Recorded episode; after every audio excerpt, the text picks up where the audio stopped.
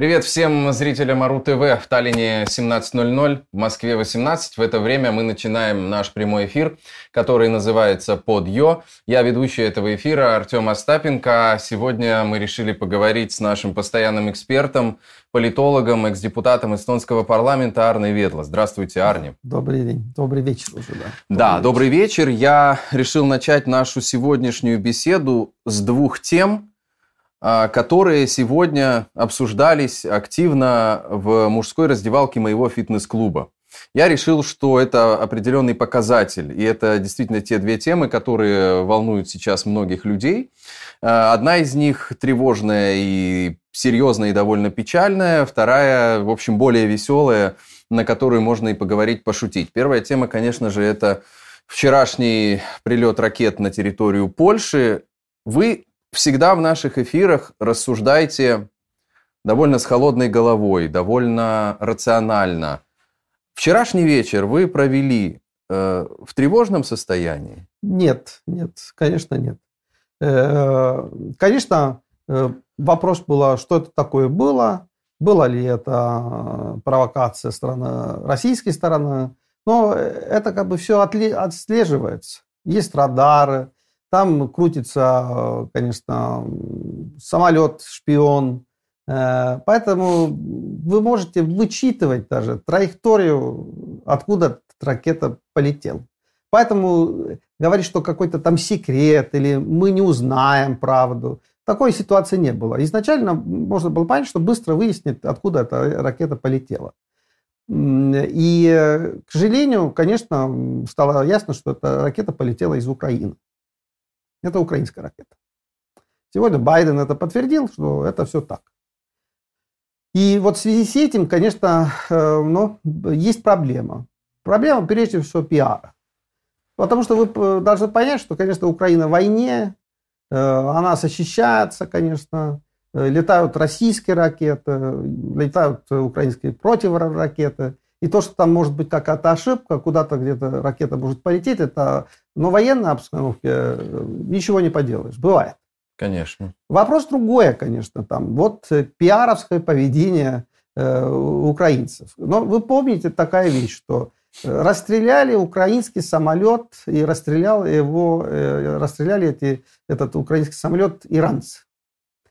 И вот получилось сейчас так, что вот то поведение, которое было у Ирана, когда они расстреляли этот украинский самолет, теперь оказывалось, что вот такое поведение показали и украинское руководство. Тоже даже сегодня Данилов, выступая, это секретарь э, Совета Безопасности Украины, и он э, говорит, этот э, Данилов, что вот сейчас пойдем в Польшу и будем выяснить, что же это ракета и так далее и подобное. По-моему, Данилов должен заниматься чем-то другим. Он должен был сказать, что вот сейчас мы арестовали всех, которые там эту ракету пустили, и будем сейчас выяснить, э, кто их хозяева. Вот это было бы нормально такой хороший пиар. А так получается сейчас, что мы как бы оправдываемся, или там мы, мы скрываем что-то, или такое. Ну, это как бы ненормальное поведение. Это очень плохой пиар. Сегодня все поддерживающие Украину пиарщики, в том числе эстонские пиарщики, все говорят о том, что ну, как бы не очень неудачное как бы, поведение, неудачное поведение украинского руководства в связи с этой историей. Ну, а разве было бы удачно ставить под сомнение там, в условиях войны компетентность ВСУ, компетентность ПВО, на которых сейчас столько держится? Нет, всего? нет, э, это не вопрос э, компетентности, потому что э, сразу возникает вопрос. Там э, полетело два ракеты, если бы одна ракета там летела, бы, было бы случайность, два ракеты, специалисты говорят, не случайность. Это как все очень важные детали. Итак, э, а вы что хотите, хотите сказать, что Э, российская сторона, которая имеет огромную агентуру в Украине, огромную агентуру, не мог кого-то там, э, э, там нанять, платить, как бы завербовать и устраивать такую провокацию? А я думаю, что это вполне возможно. Я считаю, что это вполне возможно, и именно на это и надо было бы сразу обратить внимание э, украинским руководством, что может быть и провокация, самая настоящая, и надо разобраться в этой ситуации. Но такие ситуации, самое главное, честность.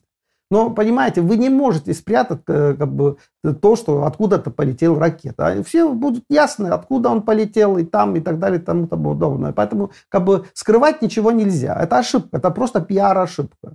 И mm-hmm. Россия, конечно, которая попытается дискредитировать Украину. Сейчас очень острая ситуация для Путина. Он как крыса, как бы там угле там своем, и не знает, что делать, как бы там все захватить еще кого там там кусать, э, как бы. И э, тут, конечно, он э, на все тяжкие идет, чтобы угу. дискредитировать Украину по всем как бы вещам. Как бы. И вы видите, идет просто волна этой дискредитации Украины по, по миру.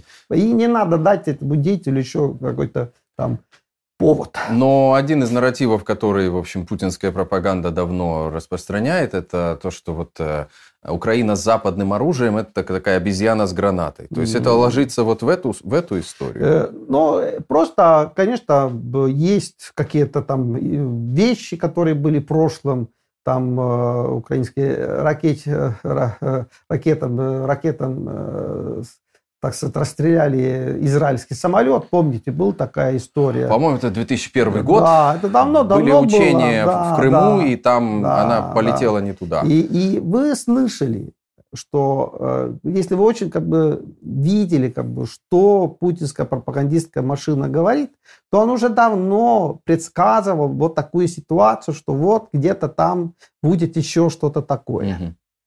Э, и поэтому я был бы очень осторожным, что это вообще такое было. Конечно, ракета шла с, с украинской территории, но что там конкретно было, там это надо еще выяснить.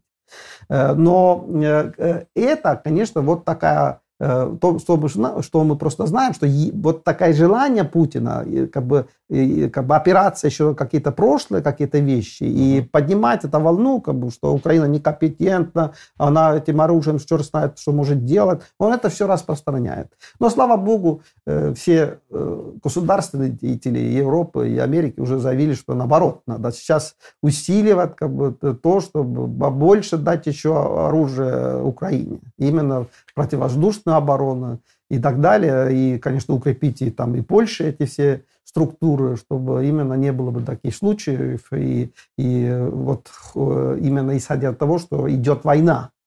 Да. Идет э, война России против Украины. Ну, вот и получается... это, это, эти вопросы не решаются так, чтобы мы э, не будем помогать Украине или ослабим там помощь да. Украины. Наоборот, надо усилить помощь Украине. Ну, получается, несмотря на то, что вы говорите, что пиар неудачный, это не повлияло на позицию нет, европейцев? Нет, никак не повлияло, конечно, так что там Путин не Путин, но как бы, а, этого, этого не случилось. Как бы. угу. Но, э, еще раз говорю, что, конечно же, нельзя было так э, реагировать на вот это событие, которое случилось. Потому что эти вещи становятся немедленно ясными. Там, откуда это пошла ракета и так далее. Американцы все видят в военном Да, но видят. Но и поэтому Байден сразу говорил, что это не, не Россия, это не какой там э, пункт четвертый или пункт угу. пятый НАТО не, там, да. э, не надо открывать. Это было самое страшное вчера, потому что вчера пятая статья или пункт пятый, это, наверное, было самое самое тревожащее всех и самое такое опасное. Но я еще там момент. будем посмотреть, но видите, э, я думаю, что российская пропаганда будет говорить, что ничего, это украинцы делали все сознательно, mm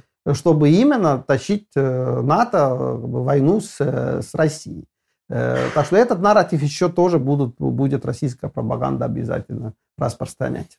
Ну а как вам кажется, в условиях войны нет, э, скажем, мы не можем исключать ситуации, э, которую мы представляли вчерашним вечером, что это действительно российские ракеты залетели довольно глубоко Э, на территорию страны НАТО. Вот как бы тогда развивалась ситуация? Ну, э, во-первых, конечно, мы должны как бы понять, там, э, идет ли соперник войной на тебя, или это какие-то отдельные какие-то акции. Но, извините, Путин устраивал такое количество террористических актов Европы, в Европе, что его должно давно было быть в войне с этим Путиным. Но как-то, вот видите, нету такого. Э, позволяют этому Путину там, э, там убивать, э, отравлять людей э, Западной Европы. Просто ужас какая-то. Но такая вот ситуация.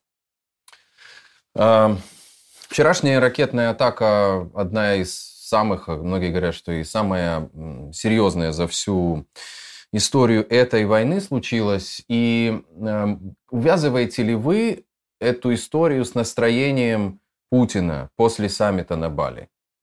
Э, да, э, э, ныне, конечно, это очень как бы сложная история. Херсон сдан, конечно, там. Э, видите, Владимир Владимирович в таком, к сожалению, состоянии, что он уже никуда не может. Он не может поехать на Бали. Ему очень нужно было поехать на Бали, чтобы танцевать, показывать мировое сообщество, что он есть, что он там, там вместе с Синьпинем и другими важными руководителями ходит. Ему очень это было нужно. Но просто у него нет здоровья, он просто не может ехать. Поэтому ехал туда другой очень больной человек, Сергей Лавров Еле-еле ходит 72-летний курильщик, который там очень больной уже. Но, э, конечно, э, Путину не жалко. Путину не жалко, потому что э, Лавров все равно скоро уйдет, поэтому пусть едет на Бали и, и, а почему Лавров? Да потому что других не осталось уже, которые хотя бы что-то знают о международной политике, дипломатии, которые были в этом кругу, которые знают, как себя повести и как что нести. Уже не осталось никаких как бы, таких крупных деятелей вокруг Путина. Все какие-то Кадыровы и Пригожины. Э, ну, куда ты их посылаешь? И что они могут добиться? Да ничего. Поэтому был послан, конечно, очень опытный дипломат Сергей Лавров. Но и это не помогло. Э, Лавров оказался, конечно же, просто изоляцией.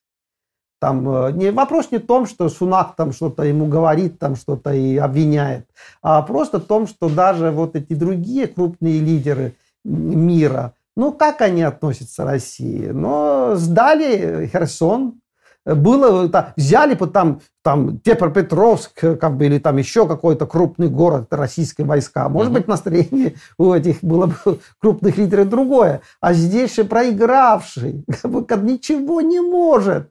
Э, конечно, отношение, конечно, э, плохое, не плохое, а как бы, но снисходительное к этой России. Ну, она такая вот, какая она есть, региональная держава, слабая, конечно, бедная, как бы, ну вот такая она есть.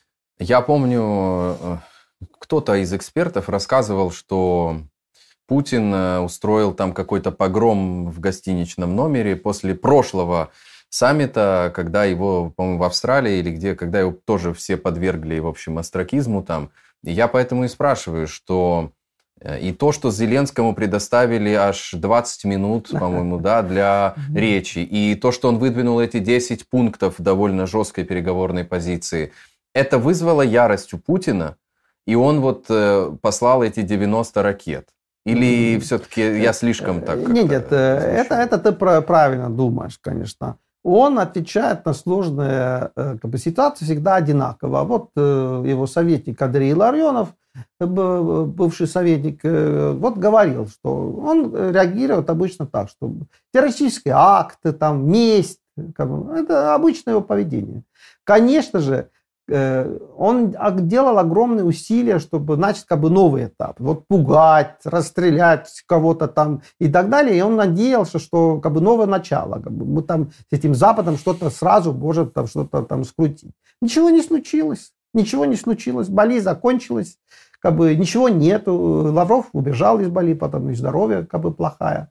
И, конечно же, что осталось? Месть, месть, еще стреляем. Хотя этих ракетов уже мало. Вы должны понять, что э, одним разом Россия расстреляет э, ракет, которые он делает за год.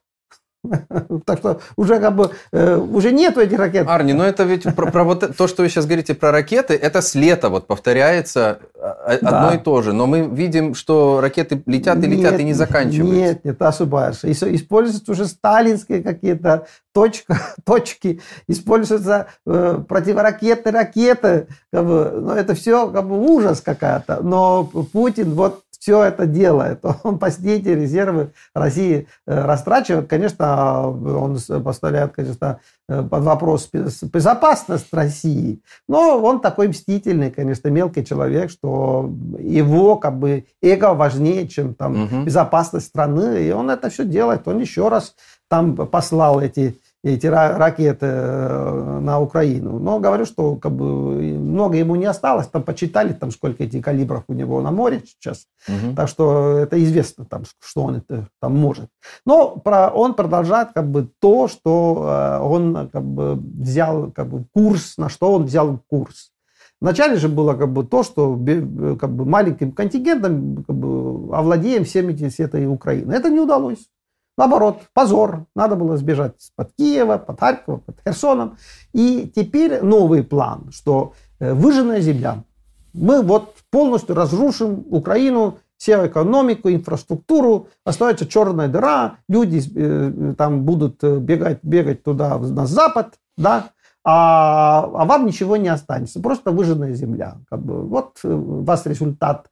И говорите, что, что вы там победили Россию. Так что э, вот какой план. И он, э, конечно, видите, не случилось ничего там на Бали, но вот он мстит очередной раз. Он еще раз показывал нам, что вот есть у него тактика выжжения земли. Вопросы Арны Ведла вы можете задавать в чате под нашей трансляцией.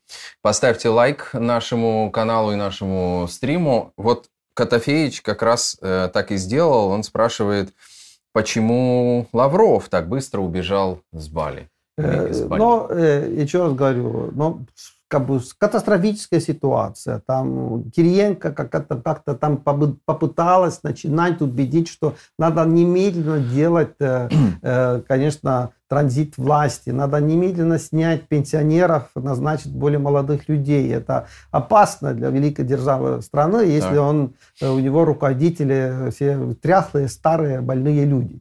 Э, но во главе, конечно, с Путиным. Мы должны понять, что там рак.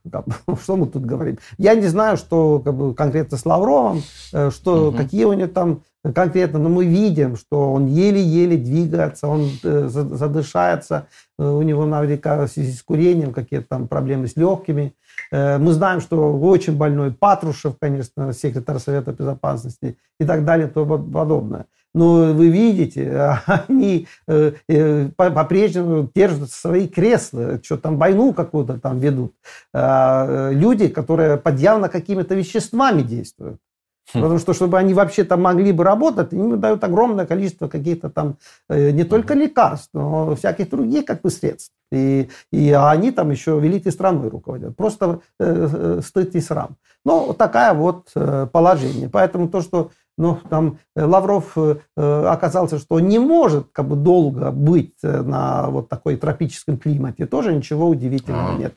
Там просто стало ясно, что ему ничего не удается там договориться, и он сразу сбежал, потому что здоровье уже не позволяло ему там дольше быть.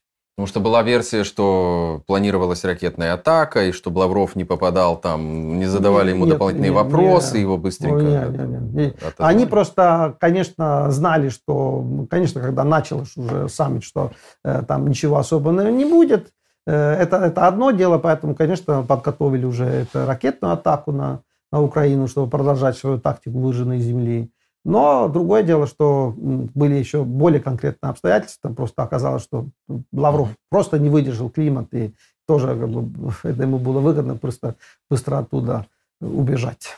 Вчера, когда только случилась эта ситуация с ракетами, многие считали, что это действительно российские ракеты, и задавали себе вопрос, насколько на данном этапе войны НАТО готово к конфронтации с Россией.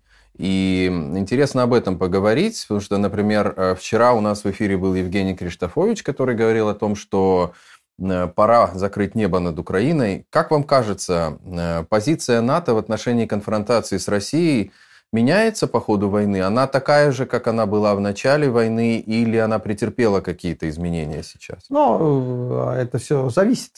Покажите мне поход российских войск Э, куда-то, там, натовскую страну. Но нету такого и не будет.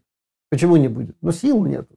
У России нету никаких сил уже. Это одна вещь, вещь меня удивляет, что люди не хотят понять, что они думают, что как это безгранично, там, огромно, как это российская армия, что у них там все это есть. Там. Да ничего у них нет. В этом и проблема, конечно. Видите, делали свою мобилизацию, потом уже такая вот ситуация, ситуация у них. Поэтому э, куда-то там Запад идти вообще нету силы. Единственное, что они могут Западом делать, это террористические акты, или там и прям пусть запустить какую-то пару ракет куда-то. Но это как бы все, что они могут. А так они куда не могут и, как бы, идти и не идут, конечно. Это, это, это... Но видите, мы должны понять, что Путин провокатор по своему характеру. Э, да, это обычная военная э, как бы, хитрость там, что э, а не мы стреляем, а вот э, наш соперник сам стреляет, как бы, э, э, стреляет своих союзников. Это обычно провокация в стиле НКВД, КГБ, ничего нового. И вот это мы должны бояться, что вот такие акции э, могут быть. И вы должны быть готовы к этим акциям. Видите, если бы у, Польши было бы более нормально там э, противовоздушная обороне на границе с, э, с Украиной, такой, такого результата, что там два человека погибли, может быть, и не было бы. Угу. Так что, конечно, надо, надо думать о такой ситуации, где, где есть большая возможность какой-то провокации угу. и готовиться к этому. Надо сказать, что, конечно, американцы уже Польша, там все как бы подстроено, все есть. Не надо думать, что Польша не готова там какой-то атакам, скажем, Белоруссии или там, там России. Они готовы, конечно. Но надо и им делать еще больше усилий. Это другое дело. Ал Абкельямов спрашивает вас, уважаемый Арни, что вы думаете по поводу Крыма? Есть ли видные ближайшие перспективы? Но э, э, это как бы чисто военная такая вещь. Вы должны понять, что э, очень хотели западные, конечно, там помощники, союзники Украины, чтобы Украина бы шла вперед. Mm-hmm. А Украина долго не шла вперед. Мы, мы должны быть честными. Долго не пошел вперед. А сейчас пошла вперед. И Харьков, и Херсон падали. Очень хороший результат. Но здесь, здесь мы не должны фантазировать, что как бы, Украина есть танки, там все эти самолеты, там уже это только-только идет сейчас эта помощь туда. Ну, танки а вы, уже, уже а вы есть. хотите, что они шли там вперед и погибли там где-то там на, на хорошо построенной обороне России. Угу. Это нельзя так, это, это, это безумие, это глупость. Э, как бы, надо более реалистично смотреть на вещи. конечно, Россия укрепила свою оборону там, другом береге, берегу, там э, ближе к Крыму. Угу. Еще где-то там укрепила там Дон, Донбассе свои позиции. Это понятно. Э, потому что, конечно, там и мы можем говорить, что, конечно, Россия тоже слабая, но, конечно, он что-то может предпринять хотя бы, чтобы обороняться пока. И вот это, этим они занимаются. И поэтому там наде, надеяться, что нынешняя ситуация, когда начинается зима, где слякоть, где большие маневры невозможно какой-то тяжелой техники, что там Украина должна идти куда-то, не знаю, там невероятную атаку, это наивность, это глупость. Э, а Украина и так много сделала сейчас, имея такое малое количество оружия, на самом деле. Э, он достаточно делал это в войне. И, и, конечно, Украина намерена освободить свои территории. Это официальный курс, конечно, президента. Да. Э, и это, надеемся, и будет. Но нынешний конкретно, не надо ждать каких-то огромных там, там, там что будет какое-то огромное сражение, или Украина идет куда-то вперед там огромными силами. Этого не надо ждать сейчас. А надо дальше укрепить украинскую армию. Вот что надо делать. Но те переговорные позиции, те 10 пунктов э, мира, о которых заявил Зеленский, насколько они, на ваш взгляд, реалистичные. Понятно, что они, в общем, отражают мнение украинского общества сегодня, но не будет ли Запад подталкивать Зеленского к компромиссам, потому что все время ходят спекуляции по поводу этих тайных переговоров, которые идут, и вроде, вроде бы давят на Украину, чтобы пошла на уступки, а вроде бы и нет. Вот что вы думаете об этом? Но, по, но как бы этих западных деятелей, что они думают и как бы что они хотят, мы, в общем-то, понимаем. Э, у них начинаются разные там выборы, э, есть проблема с экономикой. Э, как улучшить ситуацию с экономикой? Закончим войну. Все понятно, их позиция. Конечно, они подталкивают Зеленского уступкам. И это вся как бы суть. Но мы должны понять, что, конечно, если мы говорим о переговорном процессе, мы не же говорим о капитуляции. Мы говорим о том, что вот Путин подталкивает, чтобы мы сели со стол переговоров. Путин надеется, что он победит на со столом переговоров. Вот что надеется Путин. Э, э, поэтому это переговорный процесс. Все обсуждается, конечно, в таком формате и, и принимаются решения э, вполне рациональные. Э, поэтому есть позиция президента Зеленского, которую он строил, и которую он говорит, что вот это основа, чтобы вообще начинать переговоры. Но, конечно, да. Запад э, читает, что побыстрее надо туда вступать в переговорный процесс. Э, и, но посмотрим, что от этого получается. Но надеемся, не, не Минск-3, не Минск-4 очередной ну, раз. Как, так и Зеленский сказал, Минска-3 не будет. Мне кажется, это и разозлило. Там, а, вот Песков напрямую комментировал вот этот постулат Зеленского, что Минска-3 не будет, и Песков да. расстроился. Последние дни он все говорил, что мы ничего не знаем, там ему разные вопросы задавали, он на все отвечал одно и то же. Мы ничего не знаем. А здесь ответил, э, что мы, не, мы, мы считаем, что эта и позиция говорит о том, да, что Украина не да. хочет разговаривать. Но вы должны понять, что политики бывает так, что там э, как бы распорядиться сушим имуществом, там э, как бы продавать чужие интересы. Это очень легко. Это очень легко. Э, легко вот стране, которую предают. Вот этой стране, конечно, легко. Поэтому это сложная ситуация. Мы не должны э, быть наивными. Есть огромный пресс, и будет еще больше пресс от Соединенных Штатов Америки, что этот переговорный процесс э, начался бы. Мы слышали, что говорят какие-то богатые американцы или там крупные эксперты. Да. Но Мэтлок вообще говорит, что украинское руководство не знает, как бы, границы своей безопасности, что они некомпетентны. Что имеется в виду? Э, многие как бы не понимают, а почему старый Мэтлок это говорит. Но он исходит из того, что э, Путин использует тактику выжженной земли. Что вот эта война, в конечном счете, уже оказывается даже невыгодна в связи с тем, что разрушается вся Украина. Поэтому переговоры, поэтому уступки. Как, mm-hmm. вот, вот какая логика идет. И вот эта логика несут там Маск, э, другой миллиардер Билл Экман mm-hmm. и другие какие-то люди. Э, но по посмотрим, конечно, потому что э, для меня, скажем, э, как бы вопрос, почему не занимаются валютным запасом России, который на Западе? Почему это как бы уже сейчас не используется для помощи Украины? Вот, вот где сейчас главный вопрос. Там переговоры, там, может быть, будут, не будут, посмотрим. А вот этим-то вопросом можно решать тоже. Как бы.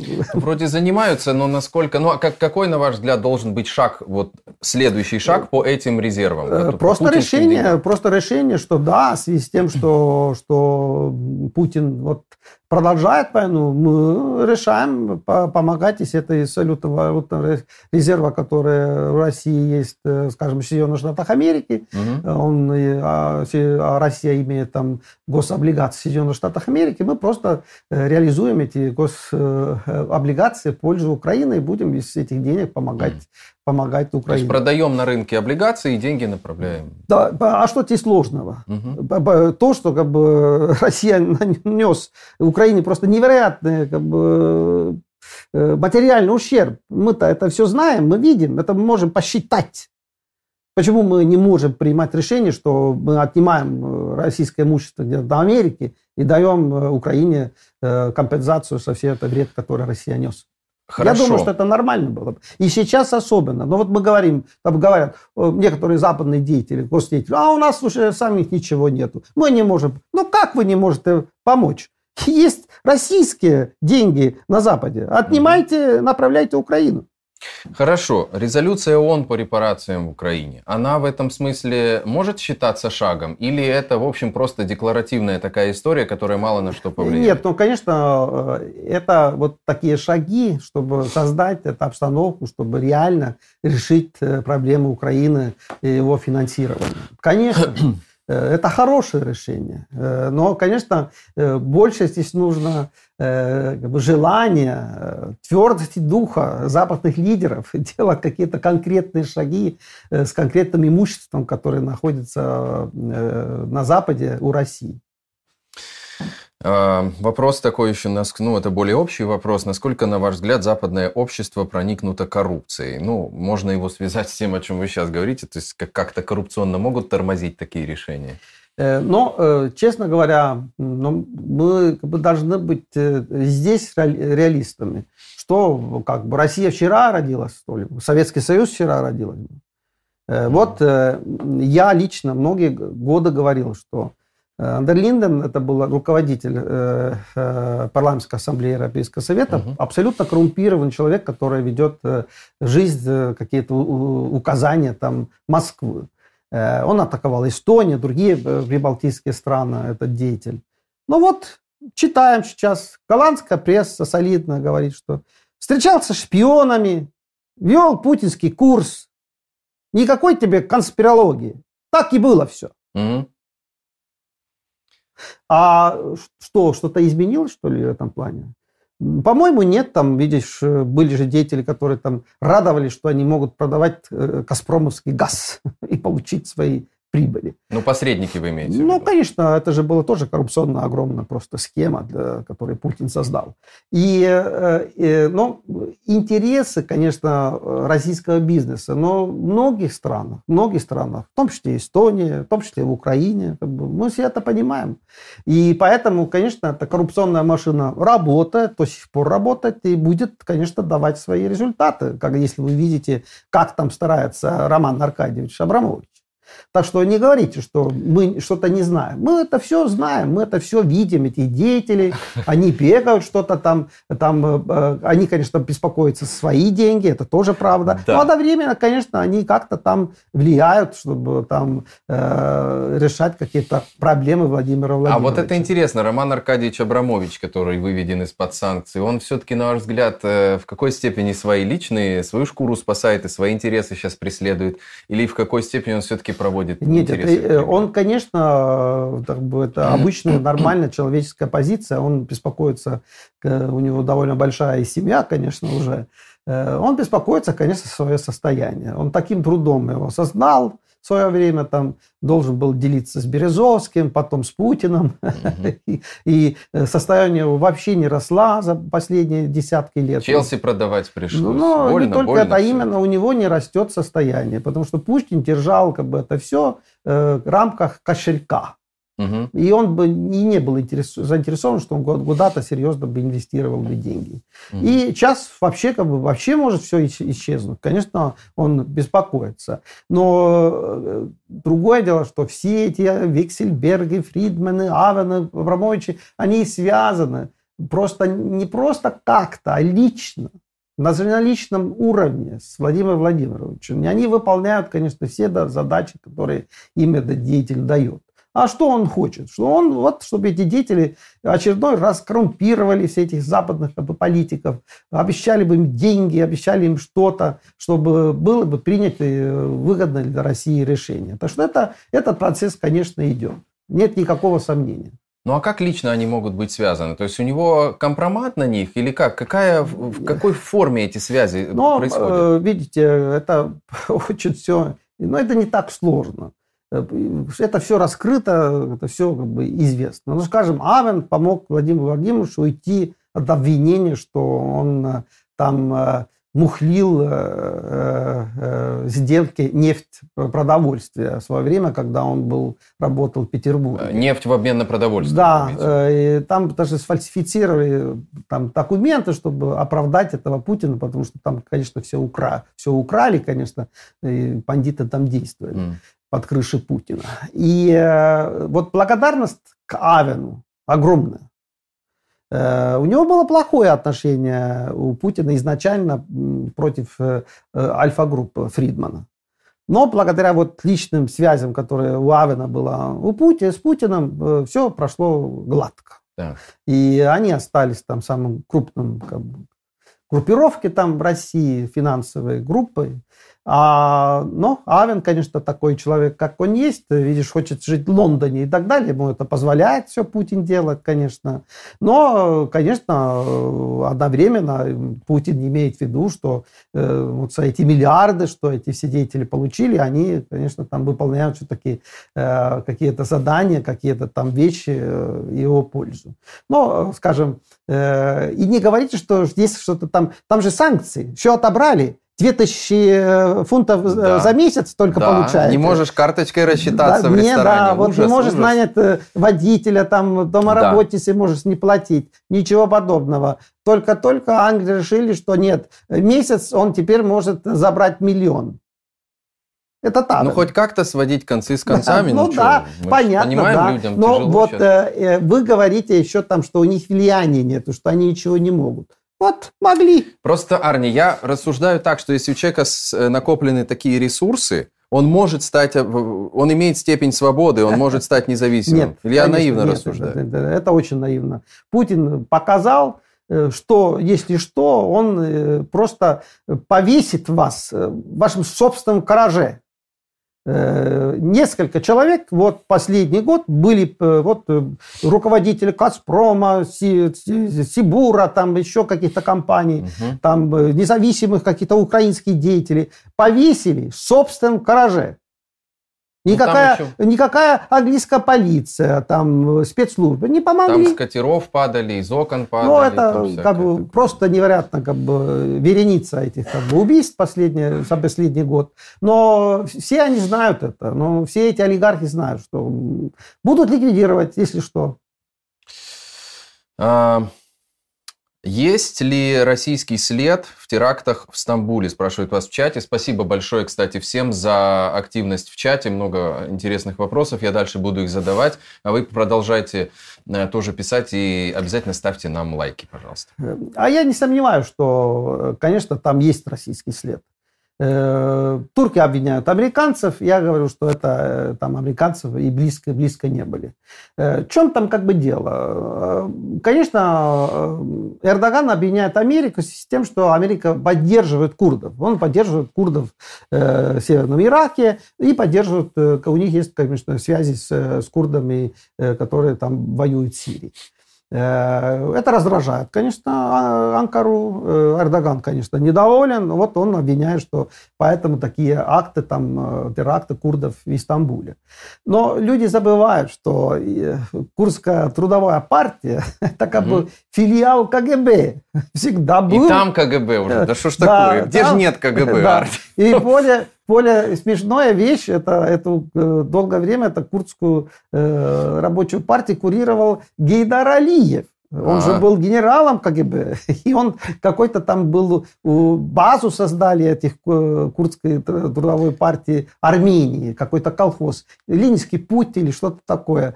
И, и это была база курдских как бы, террористов. Угу.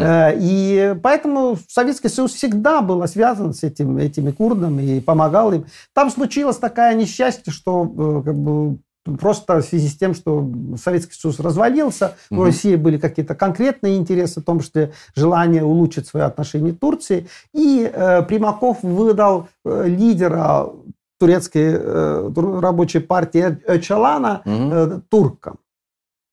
Абдуллах Аджалан. Да. да, это был, конечно, большая такая событие. И можно было ожидать, что отношения как бы, России и курдов просто э, испортятся. Но по им данным ничего такого не случилось. Они по-прежнему как бы близки. Э, эти курдские террористы и Россия. И очень может быть, что Путин просто заказал, за деньги, конечно, у курдов этот террористический акт в Стамбуле, чтобы просто давить на этого Эрдогана, там, показывать, что там ему тоже не легко не будет, если он там не будет э, поддерживать там Россию.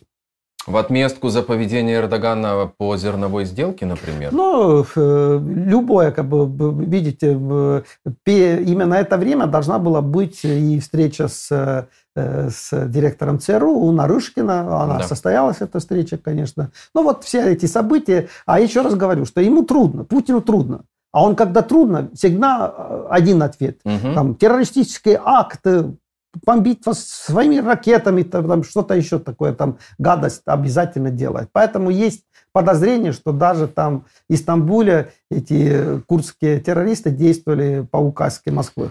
Слушайте, мы куда э, не копнем с вами, везде КГБ. Нам надо будет сделать отдельную, отдельное видео, где мы, может быть, э, что-то вроде топ-5 мест, где не было КГБ. Да, да. такое. Но, видите, э, э, э Э, что касается как бы, деятельности это как бы, российских спецслужб. Да. Но такие толстые книги писаны. Ну, Митрохин точил все это архив КГБ, все это опубликовано. Там все вы можете сами читать и видеть, эти методы, где там действовали, почему действовали. Mm-hmm. Просто поразиться безумием как бы, всей эти деятельности. Мне вспоминается всегда эпизод, что Россия создала, конечно, такие э, как бы, э, как бы бы э, места, откуда можно было э, тайны какие-то такие, где можно было э, во время кризиса тащить оружие там и, и какие-то там яды и так mm-hmm. далее. Там была создана такая тайна, тай, тайник где-то в Швейцарии. И это стало, когда Митрохин как бы перевез этот архив, стало mm-hmm. ясно, что в Швейцарии есть такой тайник а там какие-то бомбы, какие-то оружия там. Ну, пошли изучать это, что там как бы есть. Но бомба, оружие оказалось. Но удивительно было другое. Там должны были быть деньги. А денег там не оказалось. Ну, странно как, а, бывает такое. Ну, да. обычно российские дела. Ну, в общем, нам надо, да, нам надо как-то географически найти на карте ту зону, те места, где вот нет, не было руки КГБ, не знаю, может быть, пустыня Гоби, может быть, какая-то да. а, Арктика, Антарктика, я уж не знаю там. Райзен пишет, в чате «Приветствую, Арни. Насколько, на ваш взгляд, при, вероятен при, приход Пригожина в Кремль с учетом его последних успехов?» Ой. Благодарю. Ой. Спасибо и вам за вопрос. Видишь, Пригожин и Кадыров такие люди, которые знают, что если Владимира Владимировича не будет, и не будет их, они это знают. Так. Вот почему они такие активные. Потому что у них нет никакого авторитета, у них нет никаких друзей их э, элита не поддерживают, они идут на ликвидацию сразу после Путина. Поэтому вот они дергаются, дергаются, это старые бандиты и сволочи, конечно, не случайно, конечно. Вот боятся они, боятся. Ну, то есть не, это все не имеет э, большой вероятности, нет, что Пригожин э, займет какие-то... Нет, нет, нет это, это абсолютно невозможно, конечно, но чтобы пугать людей, там, угу. там э, отрезать яйца, дать кувалды по голове, угу. ну, вот это для Пригожина годится, вот это он и делает, потому что ничего больше он не, не умеет, конечно. Так что э, вот э, пугать людей, вот для этого нужно Кадыров и Пригожин. А, конечно, там э, при изменении режима они сразу идут как бы отход, конечно. В ссылке под этой трансляцией есть все наши дружественные каналы. Это канал Артемия Троицкого, персональный канал Арни, где он без меня напрямую вам высказывает э, все свои идеи, аналитические выкладки по текущей ситуации. Есть э, канал режиссера Романа Качанова и наш новый канал. Это канал доктора политологии Андрея Бердникова, который называется «За и контра». Подпишитесь на него, там и мы с Андреем беседуем, и Андрей сольно. Думаю, очень интересно, в первую очередь, потому что темы глубокие, но Андрей подает их таким человечным языком. Это интересно послушать, это э, не грузит и в то же самое время дает вам очень такие эксклюзивные знания, подпишитесь на эти каналы. Ну и в топ-линке под трансляцией вы можете найти наши фейсбуки, инстаграмы и другие соцсети, если вдруг вам, может быть, чем-то надоел YouTube, и вы хотите где-то в своей привычной среде нас смотреть. Поставьте лайк э, также нашей трансляции. И перейдем, Арни, ко второй теме, о которой я вначале сказал, которая обсуждалась сегодня Э, в раздевалке фитнес-клуба. Я решил, что вот она э, значима. Да. Это, конечно же, банкротство биржи FTX.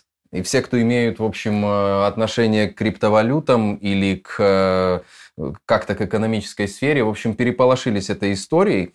Вы сказали, что это очень связано с демократической партией угу. связано с выборами в США. Обрисуйте нам эту логическую схему. Ну, э, конечно, э, это огромная катастрофа, конечно, что обанкротилась эта криптовая, криптовалютная биржа Соединенных Штатов Америки. Все-таки это очень большая была такая институция.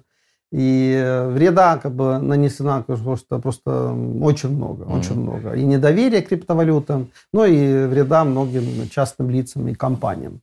Э, но что касается самой истории, mm-hmm. все-таки э, но, вы должны понять, что это такая история сейчас, это с этим криптовалютной биржей FTX и, и самым Бэнкманом Фридом, что э, об этом будут писать книги, делать фильмы, делать сериалы. Вот такой большой как бы скандал. Э, и надо как бы смотреть, что там вообще, как это все нач- началось и что случилось. Но там была такая вещь, что этот Танк Панфрид, э, сын э, стэнфордских профессоров, угу. э, ну, такой странный, очень как бы, молодой человек, э, где-то там поработал, выперли его оттуда, он приехал домой э, и не знал, что, чем заниматься дальше. А тут он встречается э, э, каких-то э, деятелей из такого движения, как эффективный альтруизм. Это такое огромное движение мировое, которое началось из, из э, Оксфорда, из Кембриджа, из э, университетов британских угу. и пустило корни Калифорнии. Конечно, Калифорния, где всегда хиппи, миппи, там все бегают, понимаешь. Вот у них тоже комьюнити там. А, а какая идея? Чтобы богатые отдали деньги. Конечно, очень простая как бы идея. Но вы должны понять, что это очень популярна такая идея. У этого движения много сторонников. И вот э, наш Банк Это как разумный альтруизм, да, или как это правильно? Ну да, разумный, эффективный альтруизм, как uh-huh, хотите. Uh-huh. И вот Банк Фрид встречался как бы представителями вот этой комьюнити. И что мне пришло в голову? У меня нету денег, нету фирмы, ничего нету. А вот как бы благодаря связям этих людей из этого движения, я познакомлюсь с соответствующими людьми, как, которые нужно, богатыми людьми. Так. А, и они мне еще деньги дают, чтобы я свою как бы, э, какую-то идею ну, э, реализовал. Очень бы. просто как-то звучит. Да, это, очень в просто. духе инфо-цыган каких-то да, на и, да. И более того, он это и сделал. Он это и сделал. Дело в том, что денег не было э, для того, чтобы как бы, создать какую-то там организацию, там еще криптобиржу, угу. надо как бы деньги. А денег не было. Так. И вот этот э, люди из э, эффективного альтуризма э, нашли ему человека. Это оказалось эстонец Ян Таллин. Это создатель, один из создателей скайпа. Угу. Как вы помните, скайп был продан Microsoft, он получил деньги. И он, э, конечно, там уже многие годы участвует в финансировании разных э, инфотехнологических фирм, технологических фирм, венчур, венчурных каких-то там компаний участвует. И он отдал этому Банкману Фриду 50 миллионов, чтобы он мог бы создать вот криптовалютную биржу VTX. И теперь другое дело. Дело в том, что все заметили, что э, мама у Бэнкмана Фрида очень э, как бы такой активный активист такой э, демократической партии, которая поддерживала Байдена. Так. И как-то получается так, что Байден объявляет свою кандидатуру э, президента, а тут создается этот, эта компания FTX, и Таллин дает 50 миллионов э, долларов на это мероприятие казалось бы, только создали эту фирму, но как бы и деятельности нету. А наш друг э, Бэнк Фанфрид оказывается самым крупным финансистом Джо Байдена, его компании. Он дал 5 миллионов на компанию э, Джо Байдена. Такое впечатление, что ну вот Таллин дал этот 50 миллионов, а как бы часть э, этой, этой денег и вообще не пошла на как бы, создание биржу, а сразу пересел на как бы, кошельки байденовской компании. И так. потом это, это только начало. Потом э, уже прошли там пару лет, э, и э, там сумма, там, не знаю, там 40 миллиа, миллионов уже дает э, Банк Ван Фрид э, Демократической партии. Он крупнейший финансист Демократической партии вообще. Как бы скандальная история. Но нет, это не конец. Потому что здесь вообще смешная история. Снова Байден и снова Украина. Невероятно, но э, старый жулик Бэнкман Фрид так. тащил эту историю еще и Украину. Каким Дело образом? в том, что вы понимаете, вы помните, что, э, что была большая как бы, поддержка Украины. Многие миллиардеры, многие люди, богатые люди дали деньги для, для, для того, чтобы поддерживать Украину. В том числе и могли дать криптовалюту. И угу. дали криптовалюту поддержку это Украины. Был счет какой-то, были, забрали какие-то там эти, эти средства. Так. И это средства все оказались на счетах э, криптовалютной биржи FTX. Э, конечно, в чем там идея? Э, это пока, я бы даже не сказал, что это как бы гипотеза, это фантазия пока. Mm-hmm. Что вот э, некоторые республиканцы говорят, что на самом деле отмывали хитро как бы, деньги э, через Украину. И деньги это пошли тоже на поддержку демократов. Но это просто утверждение. Я, как бы, я не говорю, что это правда или факт. Э, но есть такое подозрение, потому что Бэнкман Фрид как бы безумно занимался финансированием демократов, э, не со собственные деньги хотел он финансировать демократов. Все время как бы другие должны были дать эти средства. И вот э, эти деньги, которые дали, криптовалюты, которые дали поддержку Украины, вот тоже как бы могли играть в этом роль. Но что мы сейчас говорим, все-таки разговор о том, что биржа как бы лопнула, и думаю, эти деньги, которые украинские там были, тоже как бы исчезли. Хантер Байден активно действовал в Украине. Да. Мы помним, там была и против, против него такая активная пиар-компания. Это можно увязывать или нет? Конечно, можно увязывать. И я увязываю таким образом, что и здесь, конечно, поработали российские спецслужбы. Так, э, наконец-то, а то я уже запереживал. Да, да, да. Они, конечно, э, тянули и Трампа, и Байдена. Все это как бы история там Украине. И, конечно, таким образом, что можно было их дискредитировать Э, и в чем это обвинить. Но вы видите, Хантер Байден до сих пор не может а, как бы, отмыться от всей, всей да, этой истории. Как бы.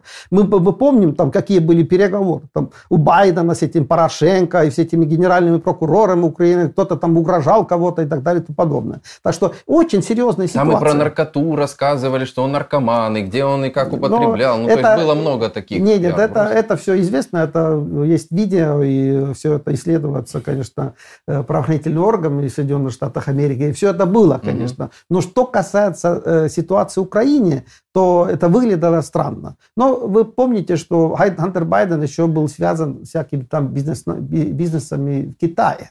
Да. И это была очень большая проблема, конечно, проблема безопасности, конечно.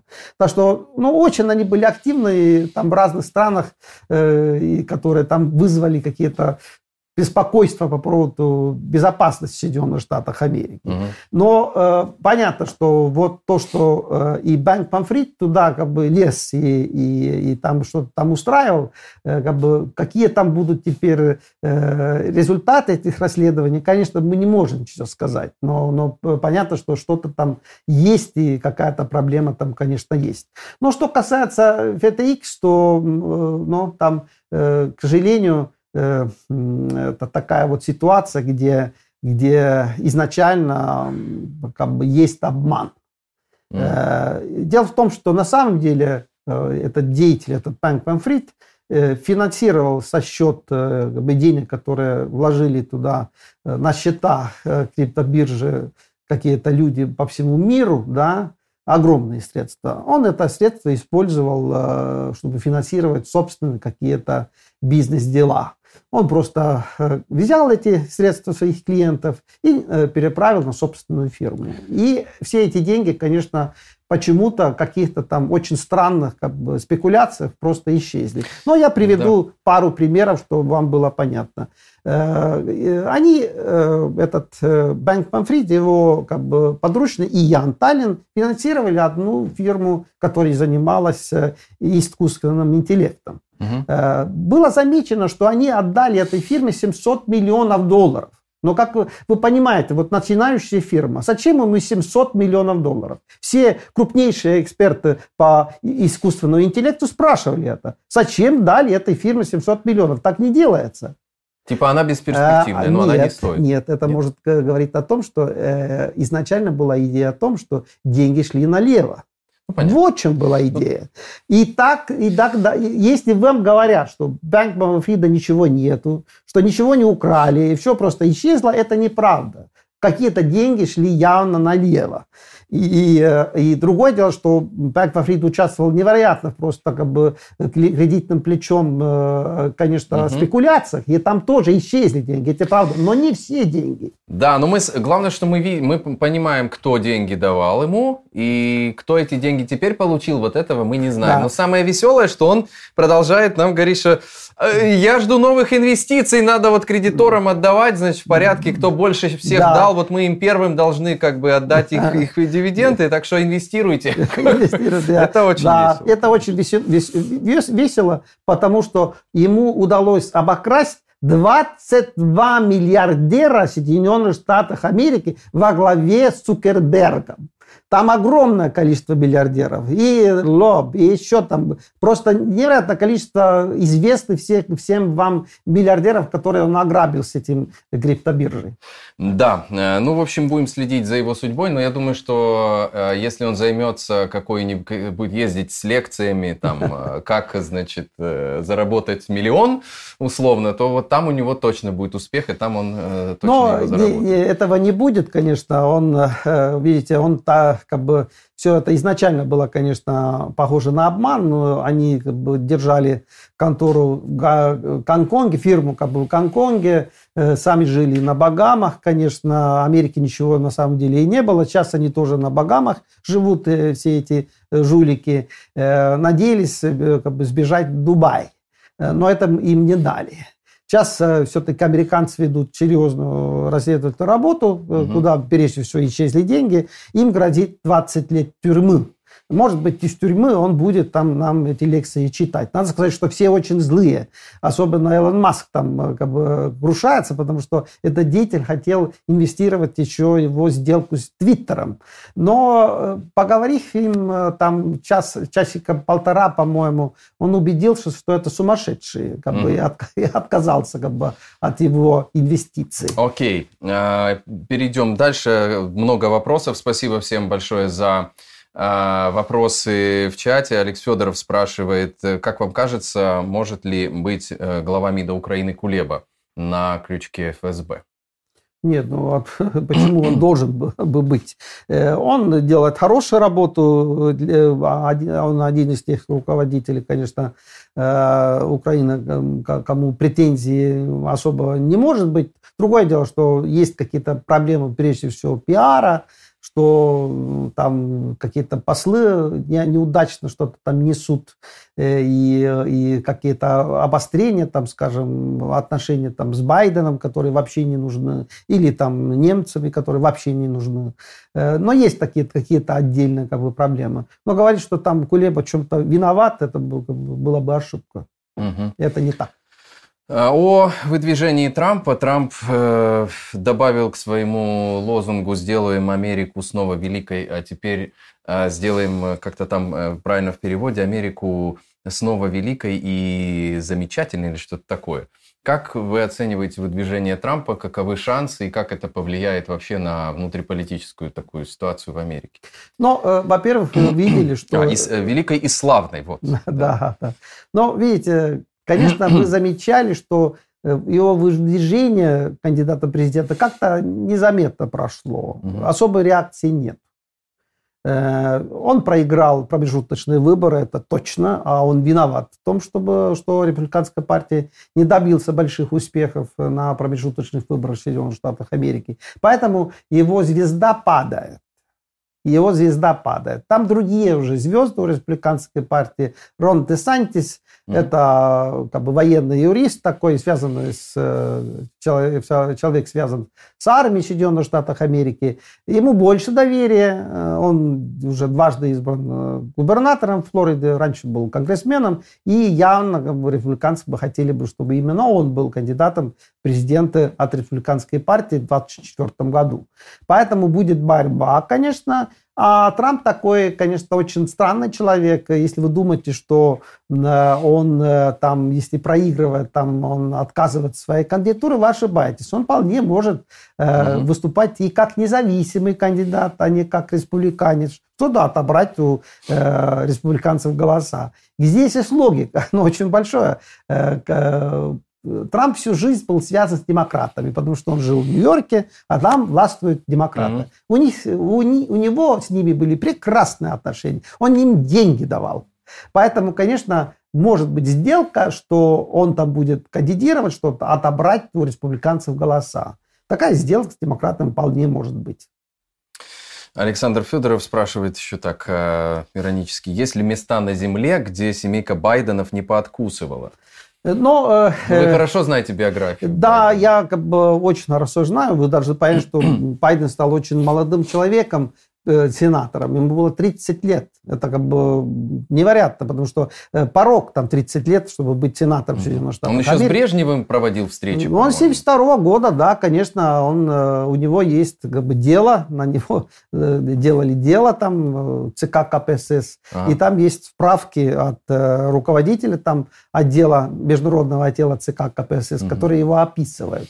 Так что то, что он такой циничный как бы деятель, был уже тогда известен известно, известно.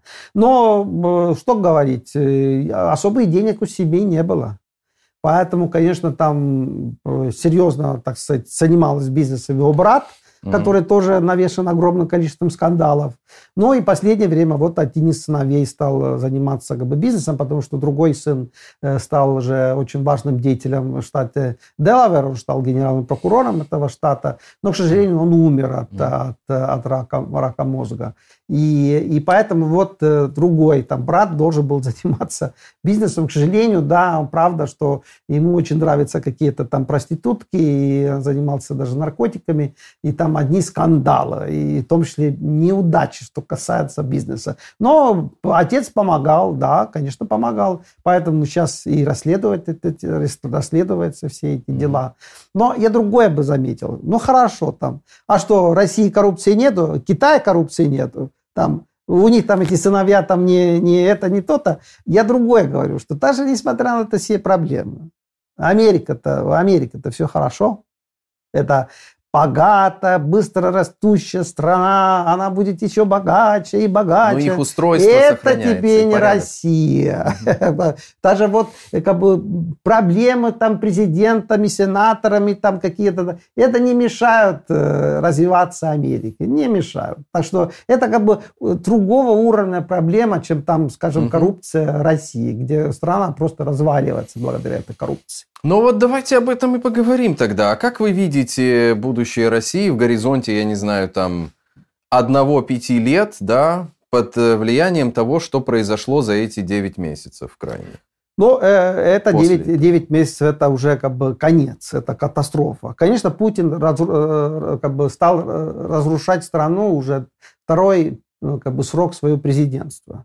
Э, все эти фантастические идеи о госкорпорациях, там уничтожали средний э, и мелкий бизнес э, в России. Там исчезли свобода. Вы должны понять, что свобода – это не просто свобода. Это как бы ключ как бы, развития экономики. Если нет свободы, угу. это мешает развитию экономики. И Путин это все сделал, как бы. Но одни, он тратил невероятно, во-первых, куда он тратил деньги? Ну, это все говорят. Ну, ну, триллионы у тебя были, товарищ, триллионы. Ну, эти фонды а, стабилизационные. Куда, куда они исчезли, эти, эти деньги? Там, если мы смотрим жизнь россиян, там дороги, там, там строительство какое-то, угу, просто угу. все одно ужас какая-то. Угу. Куда ты, э, э, где эти триллионы долларов? Э, но вот это не есть дело. Он все истратил, все украл, все тащил за рубеж. Э, и вот э, теперь еще э, начал катастрофическую войну, где разрушил системы, которые были построены за многие годы, за, за полвека, за 60 лет. Это вот энергетический союз Западной Европы и СССР России. Но это огромно туда были вложены деньги и усилия. Оттуда Россия получила просто невероятно бабло за многие годы. И Советский Союз, и Россия получила. Да, и тут да, э, человек придет и все это э, разрушает. А что, как бы это выгодно, что ли? Это что-то дает? Это огромные потери, как бы все.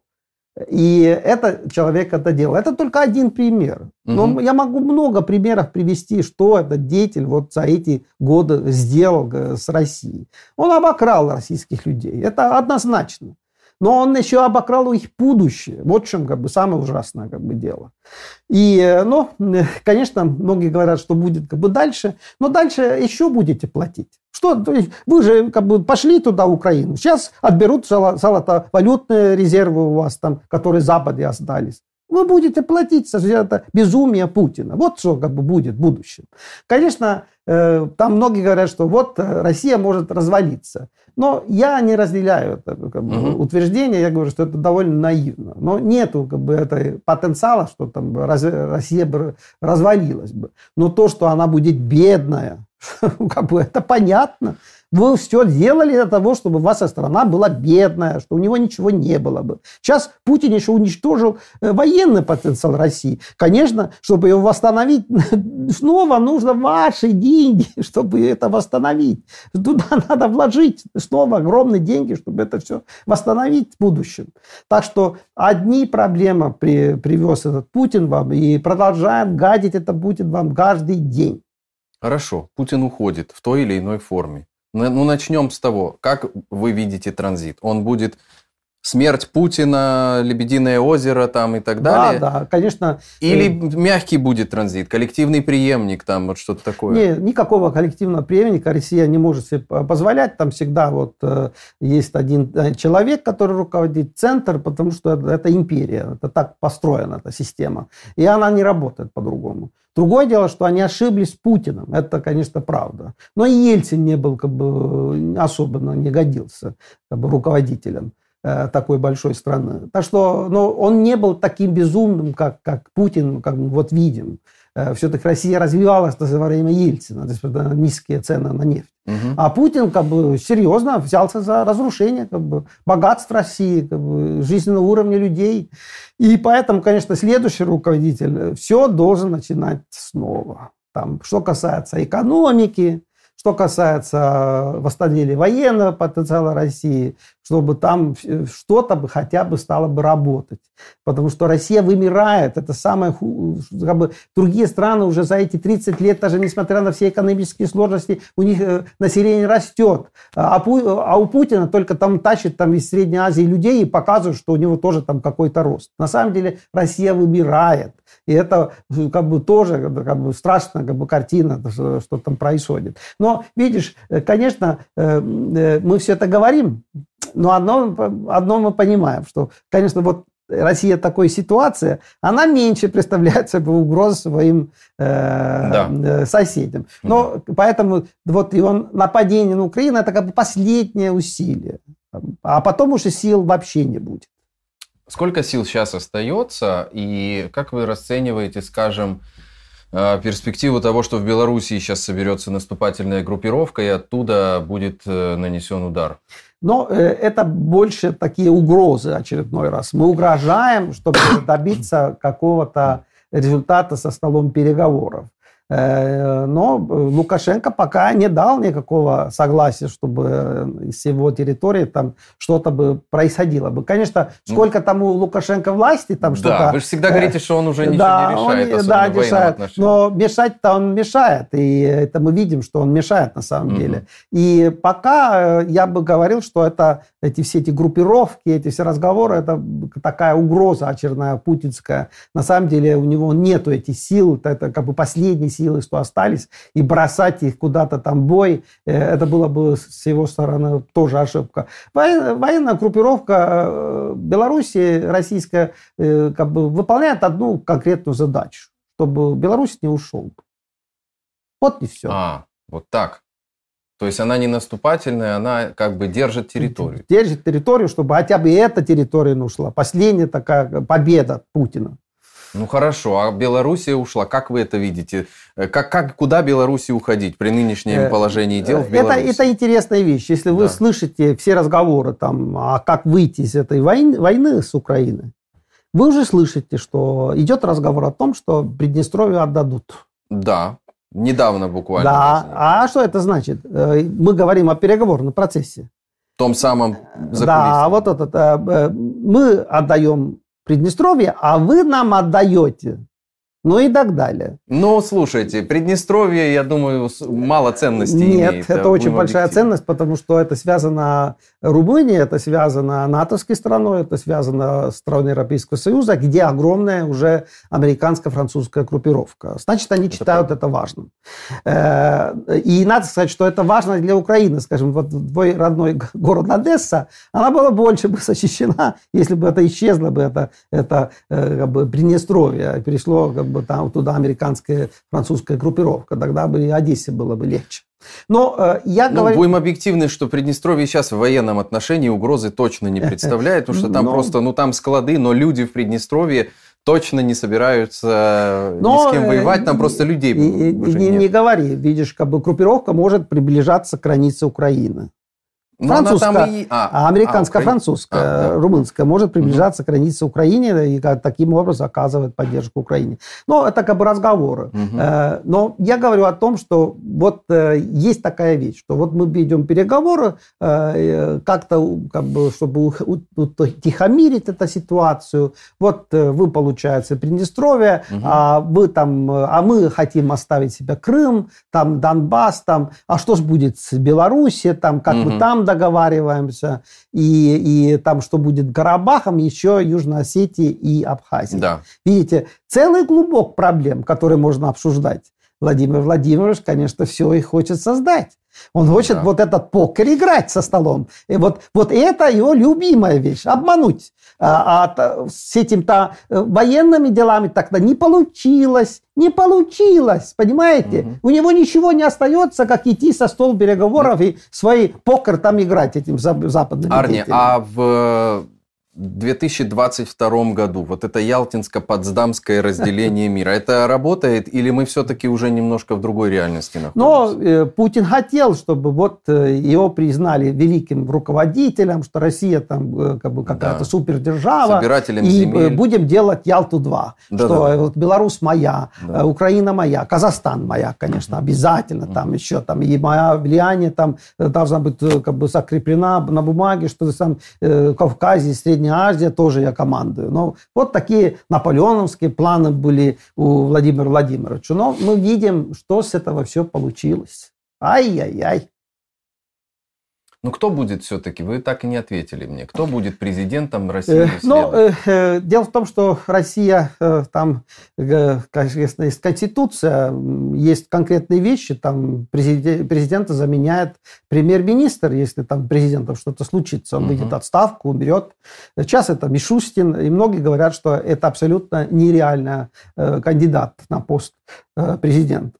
Но не забудьте, что но э, Россия провела несколько сценариев в Средней Азии, где была нарушена Конституция. Там э, и Туркмения, там и Узбекистане. Там была такая как бы, запись в Конституции, что председатель парламента должен был быть президентом. Угу. А в обоих случаях Совет Безопасности местный объявил президентом там в одном случае премьера, а в другом случае даже вице-премьера. Вот такие вот были, были решения. И поэтому многие говорят, что ну, Путин фактически хочет создать такую ситуацию, где э, нету нормального перехода власти, а вы должны фактически захватывать власть. Через, конечно, Совет Безопасности. Совет Безопасности встречается и объявит, кто будет президентом. Антиконституционный шаг, угу. фактически. Но вот так. Э, и, и, но если мы смотрим, кого из вот, Совета Безопасности тогда, э, кто может быть выдвинут президентом, ну, это, конечно, Дмитрий Анатольевич Медведев. Люди смеются там, как бы, его так, как бы, ему создать только имя да. со стороны путинской пропаганды, смеются то все. кажется, что он никто. Угу. Нет, да, нет, э, Дмитрий Анатольевич серьезно претендует на очередное президентство. А почему? Да потому что он должен быть таким новым Горбачевым, конечно. Ну, конечно же, а. в связи с тем, что все провалено, э, как бы, как бы все исчезло, или как там... Как бы, все пропало. Все пропало пропало, все да. пропало, да, как они говорят там в книгах. Ну вот появляется Типин Анатольевич, у которого хорошие отношения с американцами, там у него родственник работает такой, Америка очень серьезно. Ну вот, и, и он нас, вот главный кандидат в президент. Но посмотрим, конечно, потому что военная группировка там хочет выдвинуть своего кандидата. Есть такая группировка, Шойгу, московский губернатор Воробьев, э, тульский губернатор Дюмин, вот вся эта банда, Димченко ходит с ними очень как бы активно. Вот э, они бы хотели выдвигать э, своего кандидата, и думаю, это было бы тульский губернатор Дюмин, который был некоторое время там даже любимчиком этого Путина. Угу. Так что вот э, как бы больших там выбора нету. Конечно, может выдвигать своего кандидата Путин. Он еще жив, как бы он может выдвигать своего преемника. Но он пока Дмитрий этого... Патрушев какой-нибудь? Нет, нет, нет это, это, не... это нереально. Но то, что он может выдвигать своего кандидата, это тоже понятно. Но посмотрим, как это будет, потому что тебе, э, это, это очень конкретная ситуация. Просто вся руководство Российской Федерации состарилось. Пожилые люди. Да. Это больные, э, как бы безумные уже люди. И их надо менять.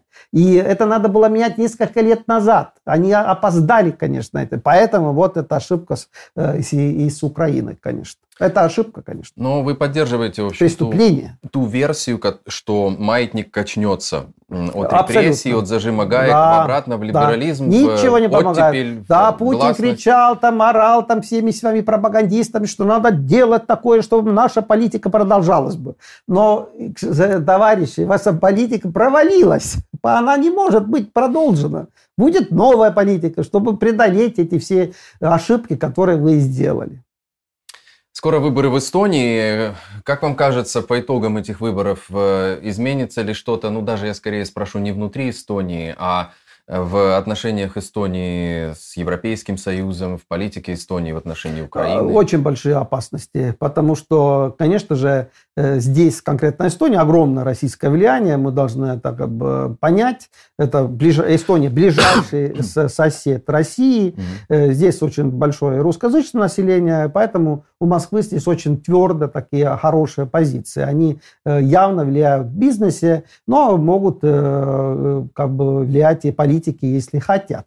Поэтому, конечно, цель Москвы, конечно, то, чтобы убрать нынешнего премьера Кая Калас, реформистская партия, и поставить на пост премьера человека, который был бы более бы удобен для, для Москвы. Э, но другое дело, что возможно ли это? Но я бы сказал бы, э, нынешней ситуации, вот смотря хотя бы там э, а, как бы опросы общественного мнения, что это почти невозможно, конечно. Это, ситуация изменилась. Если раньше такие комбинации создать на уровне парламента было, были возможны, там, а, там, участием центристов, там, социалистов, то последние годы вот такая ситуация, что все-таки люди э, понимают, и политики понимают опасность всей этой путинской как бы, игры, и хотят более таких белых правительств, более э, западных, э, направленных на Америку э, правительств, э, потому что это выгодно, а то вот играть с этим Путиным невыгодно mm-hmm. просто. Mm-hmm. Я благодарю всех, кто активно сегодня задает вопросы в чате. Прям сегодня очень хорошая активность. Завершим еще одним Э, вопросам. И все, кто задавал вопросы, еще поставьте нам лайк, будет вообще замечательно. Хитрый лист спрашивает вас, какие, на ваш взгляд, взаимоотношения у Такаева с Путиным? Кусочек Казахстана в нашем подъеме. Ну, э, просто э, все-таки перв, прежде, прежде всего мы должны как бы вспоминать, что, кто такой Такаев. Да. Э, вот Назарбаев есть э, тайна тайна прошлушка Назарбаева, он говорит, что вот какой импозантный это такая. Но и он не спрашивает, а это как бы достаточно, это как бы все. Да, такая очень импозантный человек. Крупный дипломат, хорошо образован. В советское время он работал в Сингапуре и Пекине. Э, не забудем это. Он э, как бы занимался вот восточными странами, угу. и у него были прекрасные отношения с Евгением Максимовичем Примаковым и его мафией в Москве. Вот это правда. Но надо сказать, что последние годы э, жизни Евгений Максимович был очень критичен, что касается всех этих дел Владимира Владимировича. Поэтому как бы, как, ну, надо думать, что Такаев, который был как бы в этой, этой, этой кохорте этих как бы, людей вокруг Примакова, он, конечно, тоже, думаю, довольно критично относится всем этим фантазиям Путина, угу. потому что одни их фантазии Путина то, что Казахстан э, занимает российские территории, что надо отобрать Казахстана какие-то территории, э, потому что они российские на самом деле. Э, ну и всякие такие вот фантазии. И помните, там Жириновский, Никонов, там все угрожали это, угу. ну, Казахстан Казахстану и так далее. Поэтому э, Такаев, конечно, недоволен как бы, поведением Путина, недоволен поведением России, э, и там сейчас занимается, чтобы укрепить свои позиции Казахстана, чтобы более тверже э, занимать там позиции против России и его притязаний, конечно.